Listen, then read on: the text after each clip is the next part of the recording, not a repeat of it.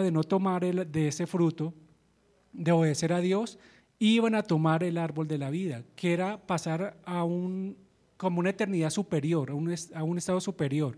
Eso también es algo que se debe hablar con mucho después, pero el caso es que ellos debían aprobar, obedecer a Dios y tenían acceso a ese árbol de la vida para pasar a un estado superior de comunión con Dios de alguna manera, una eternidad donde ya nunca más iban a tener la opción de pecar. Pero ahora ese camino fue cerrado con querubines y espadas y ya no podían. Pero ahora Dios les dio una esperanza y les dice, es posible tomar nuevamente ese árbol, pero ya ustedes no pudieron, ustedes ya la embarraron, ya no hay más opción, ya graves. Pero otro sí lo va a hacer por ustedes. Y por lo tanto otra persona tiene que aprobar, sí va a aprobar y va a derrotar esa serpiente. Porque ¿cuál tuvo que haber sido la labor de Adán? Cuando Adán vio a Eva hablando con la serpiente, él inmediatamente tuvo que ir a apartar a su mujer de esa amistad y aplastar a la serpiente. Eso es lo que tenía que hacer Adán, pero no pudo, pero ahora Dios les da esperanza y dice, y le está, aquí le está hablando la serpiente, ¿no? Y pondré enemistad entre tu serpiente y la mujer, entre tu simiente y la simiente de la mujer. Él, la serpiente, te herirá en la cabeza y tú lo herirás en el talón. Perdón, él, la, descendencia de Eva, la simiente de Eva, te herirá la cabeza y tú, serpiente, lo herirás en el talón. Vamos a analizar este protoevangelio. Vamos a resaltar seis puntos principales de este protoevangelio. Vamos a explicarlo paso por paso y vamos a ver cómo este mensaje se convirtió en esperanza para el ser humano y la única fuente en la cual podían ser salvos, porque ellos ya no podían, era imposible con la escena que ya vimos. Lo primero que queremos resaltar es que este fue un evento histórico, hermanos. Esto no es un mito, como muchos dicen. Muchos teólogos dicen que esto era un mito, que era solamente una enseñanza pedagógica llena de mucha moral para el ser humano, pero eso es mentira, hermanos. En alguna parte de Medio Oriente debe estar los restos de Adán y Eva. Así sean polvo, pero están allá. Porque ellos fueron personajes reales. Lo mismo el huerto de Edén es una realidad. Probablemente ya está lleno de arena en el desierto, pero existieron, fue un evento real. Dice Romanos, Pablo en Romanos 5:14, sin embargo la muerte reinó desde Adán hasta Moisés, y aún sobre los que no habían pecado con una transgresión semejante a la de Adán, el cual es figura de aquel que había de venir. Si nosotros negamos la historicidad y la realidad de Adán, negamos la obra de Cristo, porque Pablo está hablando acá de Adán como una figura de aquel que iba a venir, el segundo Adán que es Jesucristo. Por lo tanto, es grave, hermanos, negar que estos eventos de Génesis son una realidad. Entonces debemos afirmar primero de que eso fue un evento histórico, de que realmente existieron, realmente pasó lo de la serpiente, lo del huerto, la expulsión, los querubines, todo eso es una realidad, hermanos. Es lo primero que debemos resaltar para creer lo que vamos a analizar de ahora en adelante porque si lo tomamos como una mitología, realmente no tiene fundamento nuestra fe. Es una realidad, hermanos. Segundo, que vamos a resaltar, vamos a ver quién es la simiente de la serpiente y quién es la simiente de Eva.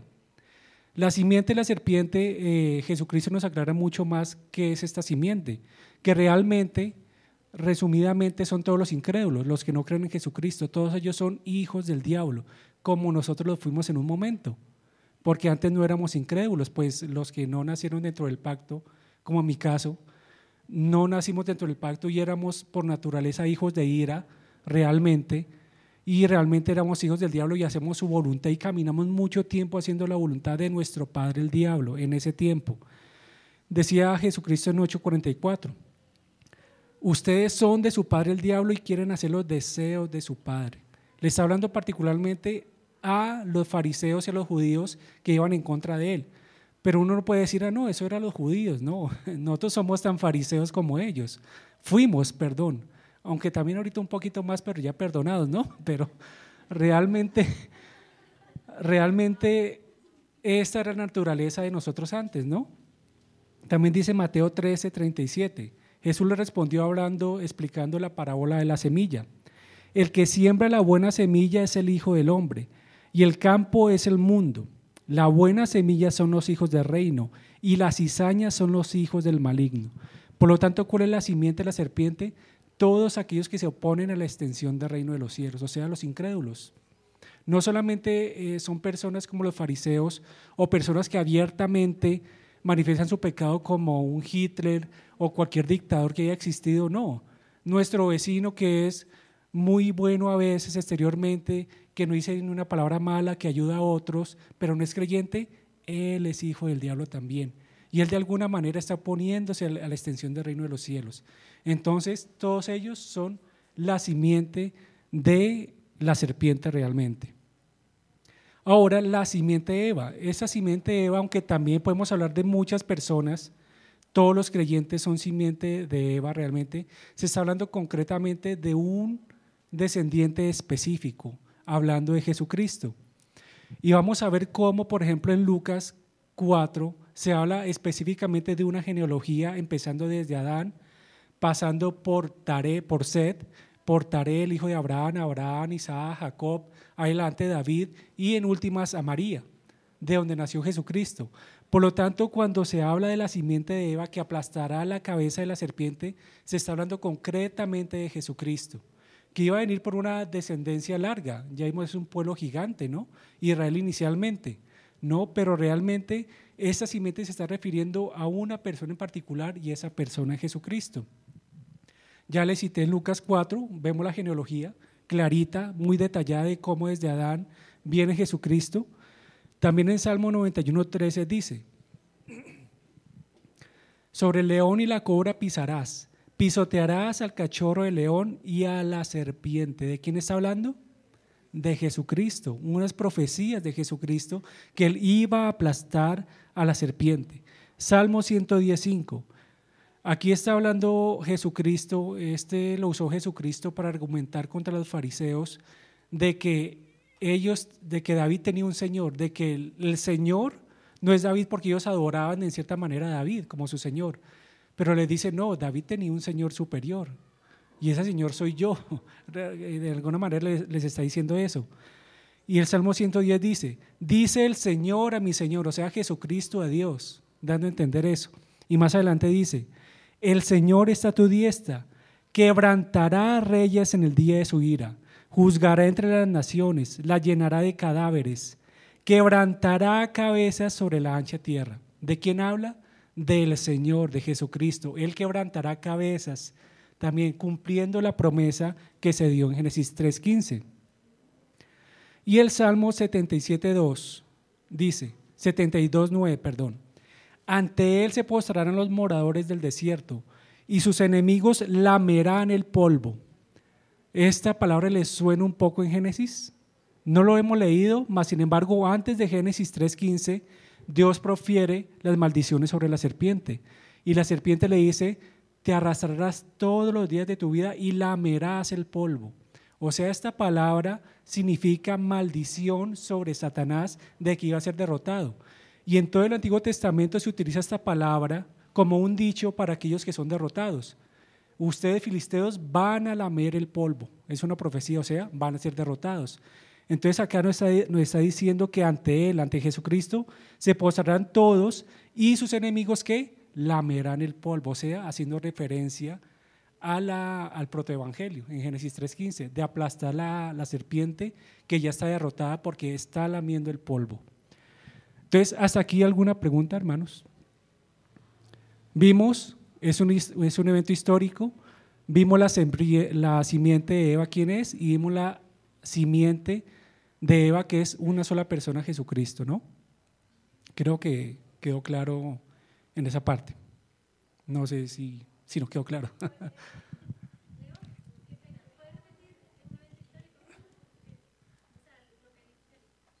que eh, y Eva son personas históricas, o sea, personas reales como nosotros, de carne y hueso que existieron sobre esta tierra. Es lo que debemos primero resaltar.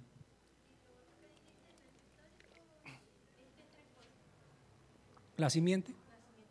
Que, que expliqué la simiente de Eva quiénes son y la simiente de la serpiente quiénes son. La simiente, la, la simiente de la serpiente son todos los que se oponen al crecimiento del reino de los cielos, o sea, los incrédulos, y la simiente de Eva es particularmente una persona, que es Jesucristo, y pues todos los que, todos los padres, abuelos, bisabuelos, tatarabuelos de Jesucristo, empezando desde Adán, ¿no? Y Seth. Los creyentes, todos ellos, sí, correcto. Pero, digamos, particularmente hablando de esta profecía de Génesis 3.15, solo podemos ver a los creyentes anteriores a Jesucristo. Porque por medio de nosotros físicamente no nació Jesucristo, ¿no? Pero nosotros somos parte de la simiente de Jesucristo más bien. De, de las nuevas personas al final vamos a ver un poco cómo es esa simiente. Cómo se aplica a nosotros esta realidad, ¿no? Al final. Cuarto punto a resaltar. Satanás realizará una herida parcial, superficial, y la simiente de Eva le dará un golpe fatal. Si recuerden, él, Jesucristo, la simiente de Eva, te herirá en la cabeza y tú, serpiente, lo herirás en dónde? En el talón o en el calcañar.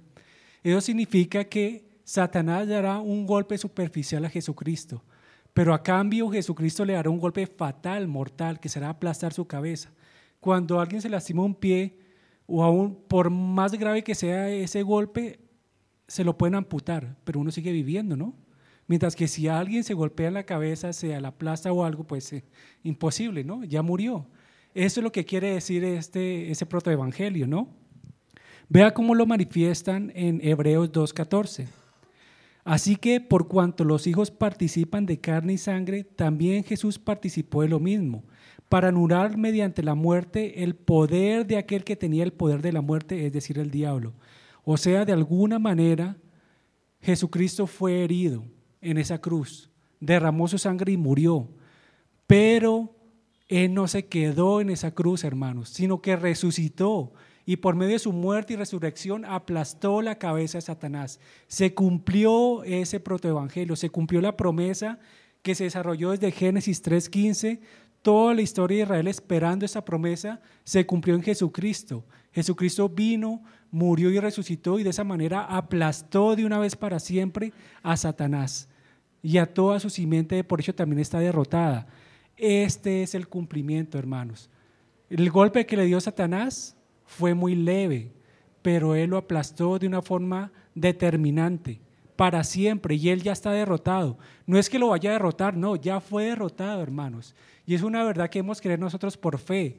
Satanás, el pecado, la muerte ya ha sido derrotada y eso también lo, hace, lo hizo por nosotros como lo vamos a ver ahorita al final. Otro punto a resaltar en, sobre el protoevangelio. Esta victoria fue cósmica, o sea, aplica a todas las cosas. No solamente aplica a la redención del ser humano, pues es lo más importante, ¿no? Pero Dios como creó todas las cosas y la maldición también a causa de Adán vino sobre la tierra, pues también la tierra va a ser redimida. Dice Romanos 8:20, porque la creación fue sometida a vanidad, no de su propia voluntad, sino por causa de aquel que la sometió en la esperanza de que la creación misma será también liberada de la esclavitud de la corrupción, a la libertad de la gloria de los hijos de Dios. ¿Quién más va a ser liberado de la esclavitud? La creación. ¿Cuáles fueron las consecuencias de la creación? Bueno, pues ahora los frutos nacen podridos, el agua está contaminada, hay polución. Constantemente, por ejemplo, la tierra todos los días caen meteoritos, todos los días. Por la pura misericordia de Dios que estableció, estableció leyes sobre la tierra y sobre el universo es que nosotros estamos vivos. Dios refrena de alguna manera las consecuencias del pecado de Adán en esta tierra, permitiendo que la vida se desarrolle, para que todos experimentemos la gloria de Cristo y su misericordia. Pero las consecuencias son evidentes en todo el universo, pues Dios también va a restaurar toda la tierra. Nosotros cuando vayamos a estar en gloria, no vamos a estar flotando en los aires tocando un arpa, no hermanos vamos a tener los pies sobre una tierra parecida a esta, solamente que va a ser una tierra donde ya no habrá más eh, corrupción, ya los árboles no van a morir, eh, el cielo no va a tener polución, los ríos van a ser cristalinos, pero lo más increíble de todo, ¿qué es? ¿Qué, ya lo dije al principio, ¿qué es?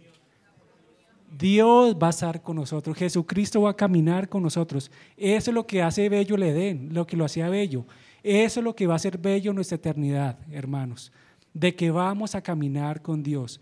Porque esta tierra, por más bella que sea, sin Cristo es un infierno. Entonces vamos a caminar juntamente con Él. Así que esta victoria lo afecta absolutamente todo. Apocalipsis 21:5. Y el que está sentado en el trono dijo, he aquí yo hago nuevas todas las cosas, todas hermanos, Él las hace nuevas. Nuestra vida es renovada, es nueva, nacemos de nuevo. Así mismo la tierra nacerá de nuevo por la misericordia de Dios. ¿Hasta aquí alguna pregunta, hermanos?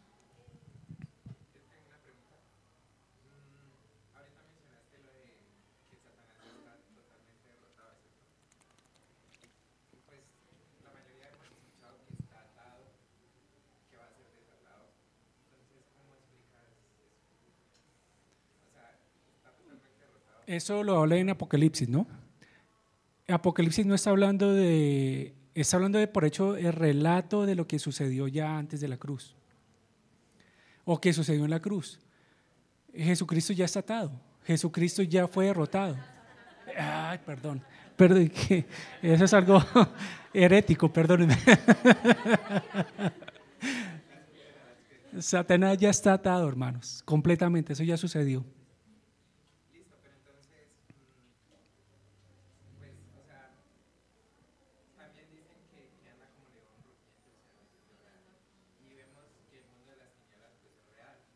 Sí.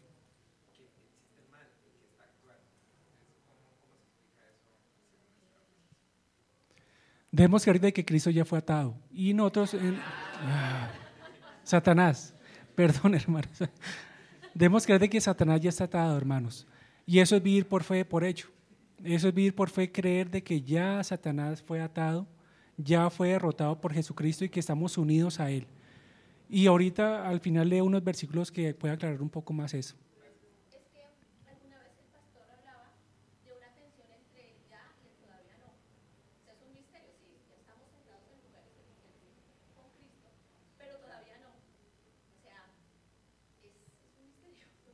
Es que alguna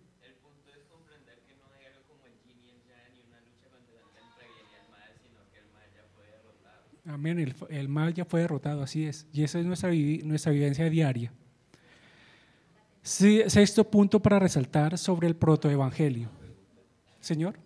el pastor hablaba de una tensión entre ya y todavía no. O sea, es un misterio, sí, ya estamos sentados en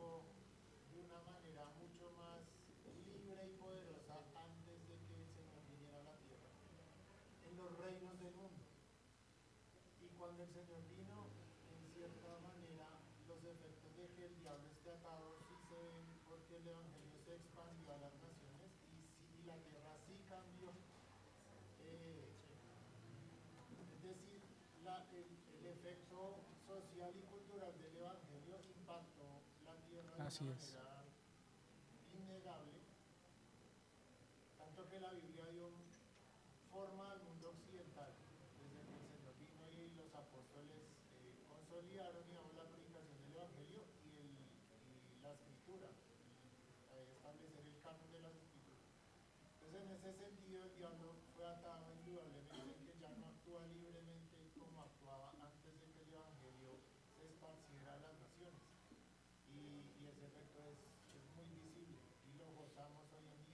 Amén, así es, hermano. Así es. Como decía, Satanás ya fue atado, concretamente, y esa es una buena explicación, una buena aplicación que dice Cami sobre cómo se aplica ese, esa atadura de Satanás en el mundo entero, realmente. De que donde el Evangelio se expandió a todo el mundo, realmente, ¿no? Y vemos cómo hay también cierta paz en muchas naciones. La ley que se extienda a muchas naciones que la implementen es una forma de refrenar el pecado y eso es una de las consecuencias, de buenas consecuencias del evento de la cruz, ¿no? de cómo Jesucristo derrotó a Satanás y se manifiesta en toda la tierra. Sexto punto a resaltar. Este plan de redención ya estaba planeado desde la eternidad, no era un plan B, como muchos dicen, ¿no?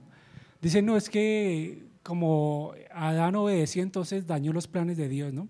Ahora tocó redimir a Adán y a la humanidad. Planeemos otra vez cómo hacer la redención porque ya Adán la embarró. No, hermano, eso nunca pasó. Desde el principio Dios ya tenía planeado todo ello, pero Él de ninguna manera es autor del pecado. Debemos tener claro eso. Quiero leer un pedacito de la confesión de Westminster. Dice que Dios, el poder omnipotente, la sabiduría inescrutable y la bondad infinita de Dios se manifiestan en su providencia hasta tal punto que su consejo determinante se extiende aún hasta la primera caída. Y todas las demás acciones pecaminosas, tanto de los ángeles como de los hombres, los cuales sapientísimamente y poderosamente limita y asimismo ordena y gobierna de múltiples maneras para sus santísimos fines. Sin embargo, de tal modo que la pecaminosidad de las acciones de ellos procede solo de las criaturas y no de Dios, quien siendo justísimo y santísimo no es ni puede ser autor del pecado ni aprobarlo. Así que Dios planeó todo desde el principio, pero Él está totalmente alejado de lo que es la iniquidad y el mal. Todo nació de la criatura y ahí es donde se suscita otra pregunta, ¿cuál es la fuente del mal? Y es una discusión muy grande que puede tomar otras 10 clases para hablar. Pero el asunto es que debemos tener claro esto, hermanos. Dios planeó todo desde el principio y no fue un plan B. Efesios 1 del 4 al 5. Porque Dios nos escogió en Cristo antes de la fundación del mundo, para que fuéramos santos y sin mancha delante de Él. En amor nos predestinó para adopción como hijos para sí mediante Jesucristo, conforme a la buena intención de su voluntad. Cuando Él nos planeó para redención en Cristo, antes de la creación, antes de la fundación del universo. En el Consejo Eterno de Redención se llama esto, cuando Padre, Hijo y Espíritu Santo se reunieron antes de crear todo y dijeron, usted, usted, usted van a ser. David, eh, Sebastián, Carolina, Leonardo, van a nacer en tal fecha exactamente van a pasar por estas dificultades y yo los voy a redimir con mano poderosa. Él lo planeó todo. Adán y Eva van a estar habitando aquí, va a pasar esto y esto y esto y yo les voy a dar este, este evangelio, les voy a dar esta esperanza. ¿Todo para qué? Para que todo el mundo conozca la gloria de Cristo. Eso es lo perfecto del plan de Dios y que eso nos da consuelo, ¿no, hermanos? ¿A quién no le da consuelo saber eso? De que Dios en su libro ya nos tenía planeados, cada paso, cada día, cada momento. Eso realmente es un consuelo para nosotros y de que de los planes de Dios no se escapa absolutamente nada. Ni un cabello de nuestra cabeza va a caer si no es por la voluntad del Padre. Ni un pajarillo caerá muerto si no es por la voluntad de Dios. Eso es un consuelo para nosotros, hermanos. Y lo más increíble es que somos parte del plan de redención de Dios. O sea que estamos dentro de su pacto, de sus redimidos, y es por pura gracia. No es porque ya hemos pecado menos que otros, no. Es por la pura misericordia de Dios que estamos aquí sentados escuchando esto y que tenemos al Espíritu Santo de Dios convenciéndonos de pecado y caminando en santidad. Es por pura gracia que hemos recibido esto. Y ahora, las aplicaciones de esta verdad increíble de cómo el protoevangelio aplica en nuestras vidas. Y esto es algo que realmente también nos debe llenar de mucha esperanza, hermanos, porque la victoria de Cristo, cuando Él aplastó a la serpiente, él también la aplastó por nosotros.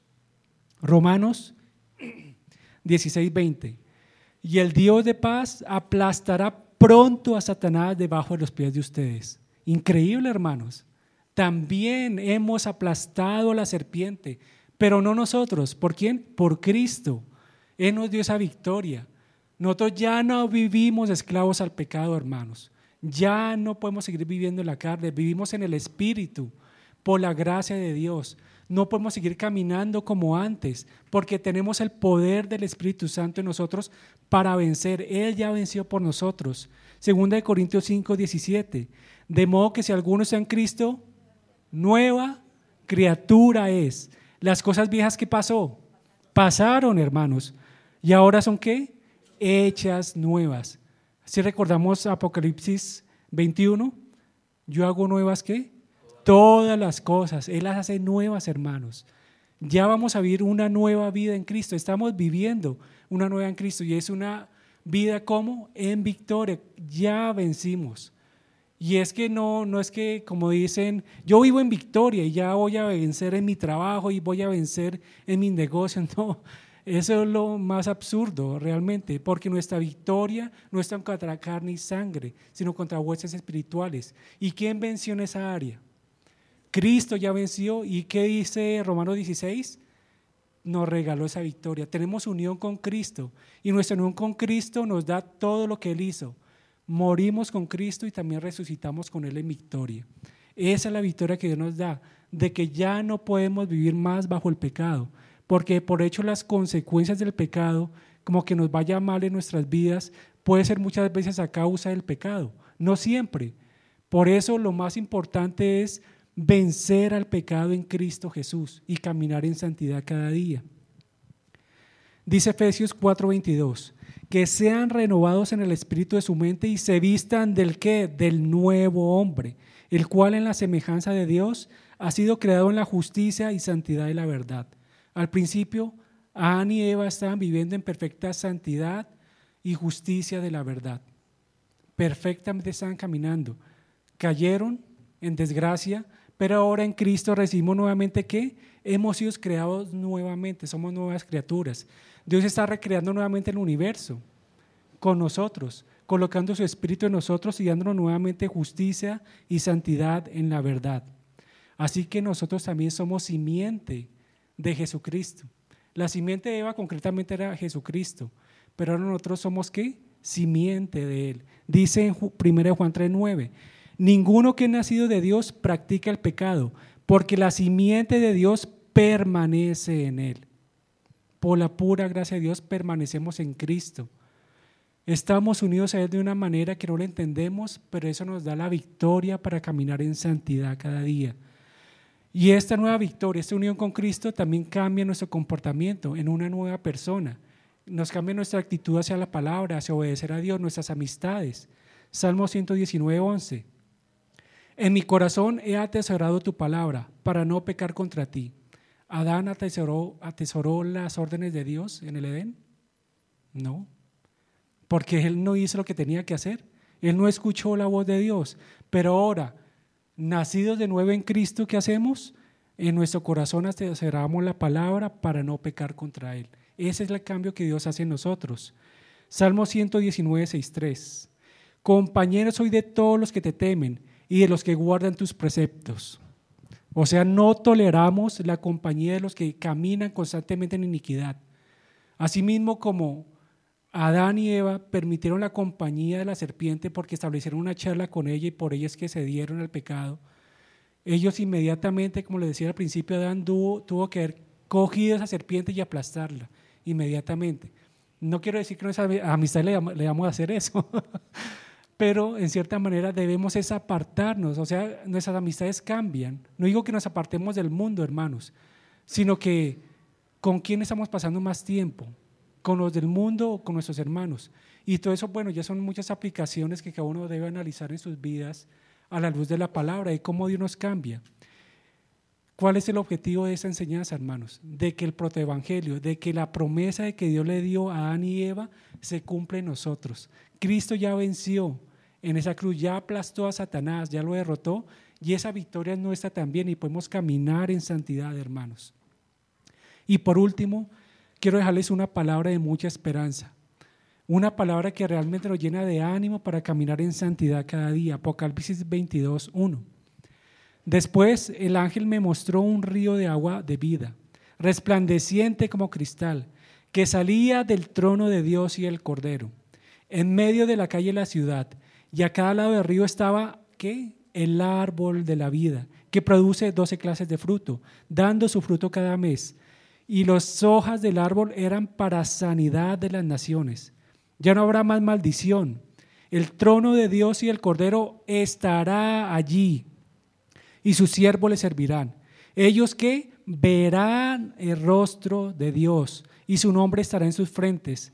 Ya no habrá más noche y no tendrá necesidad de luz de lámpara ni de luz del sol, porque el Señor Dios los iluminará y reinará por los siglos de los siglos. ¿Qué resaltamos aquí? Es la misma escena de Adán y Eva en el huerto del Edén. Voltean a mirar y ¿qué ven? Un querubín, dos espadas ahí. ¿Cómo podemos volver ahí? Nosotros miramos a Cristo y tenemos acceso al árbol de la vida. Increíble eso, hermanos. ¿Cómo podemos mirar a Cristo y tener acceso al trono de Dios? Y además dice que el trono de Dios y el Cordero estarán allí con nosotros.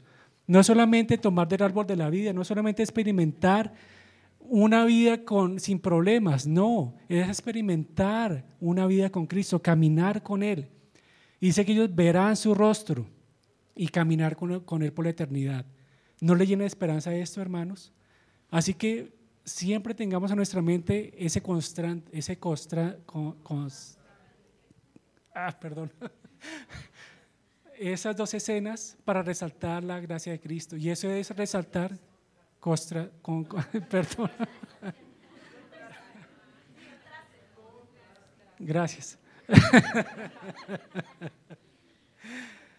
Tengamos en mente esas dos escenas y realmente miremos la misericordia de Dios, porque realmente cuando vemos nuestra vida y luego miramos a Cristo, eso es lo que nos da esperanza y nos da vida realmente.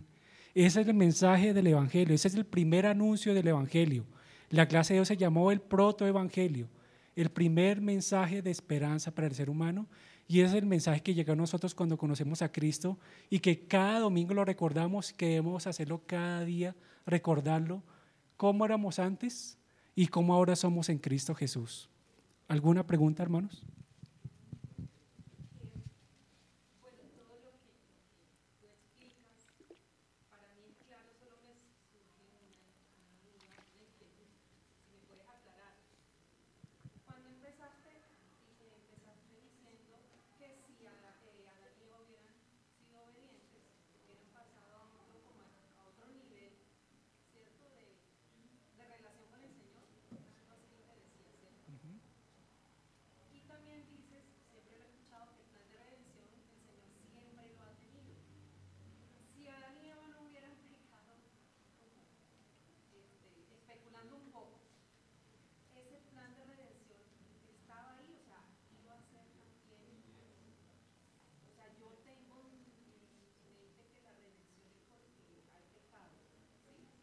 Si es necesario.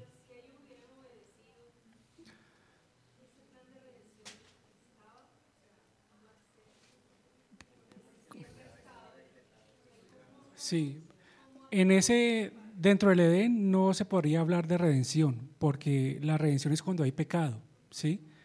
Entonces realmente si Adán hubiera obedecido, pues no hubiera necesitado, hubiera, hubiera necesitado redención y solamente hubiera pasado el estado de vida superior que, estaba diseñado, ¿no? En ese momento.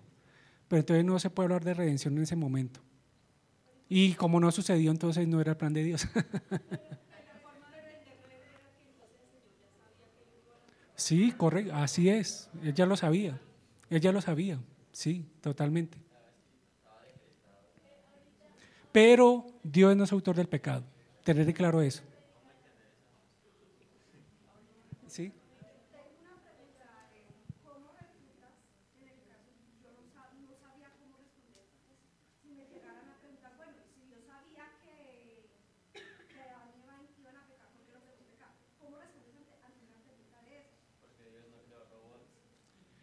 Es en la, gracia, eh, en la voluntad de Dios. Sí.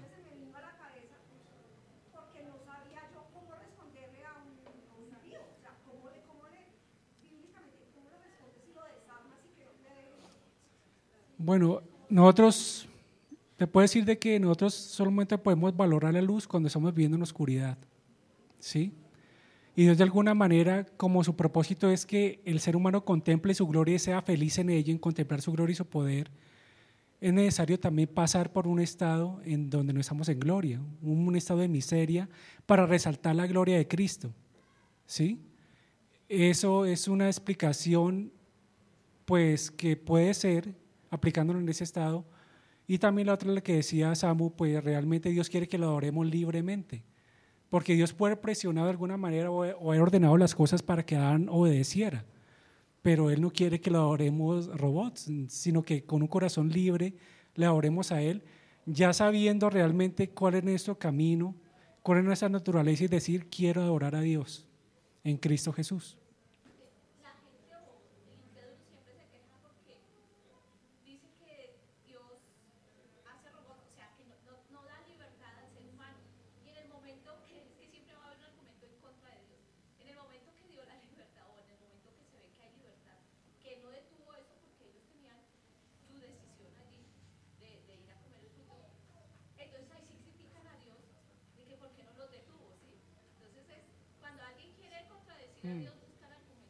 Sí,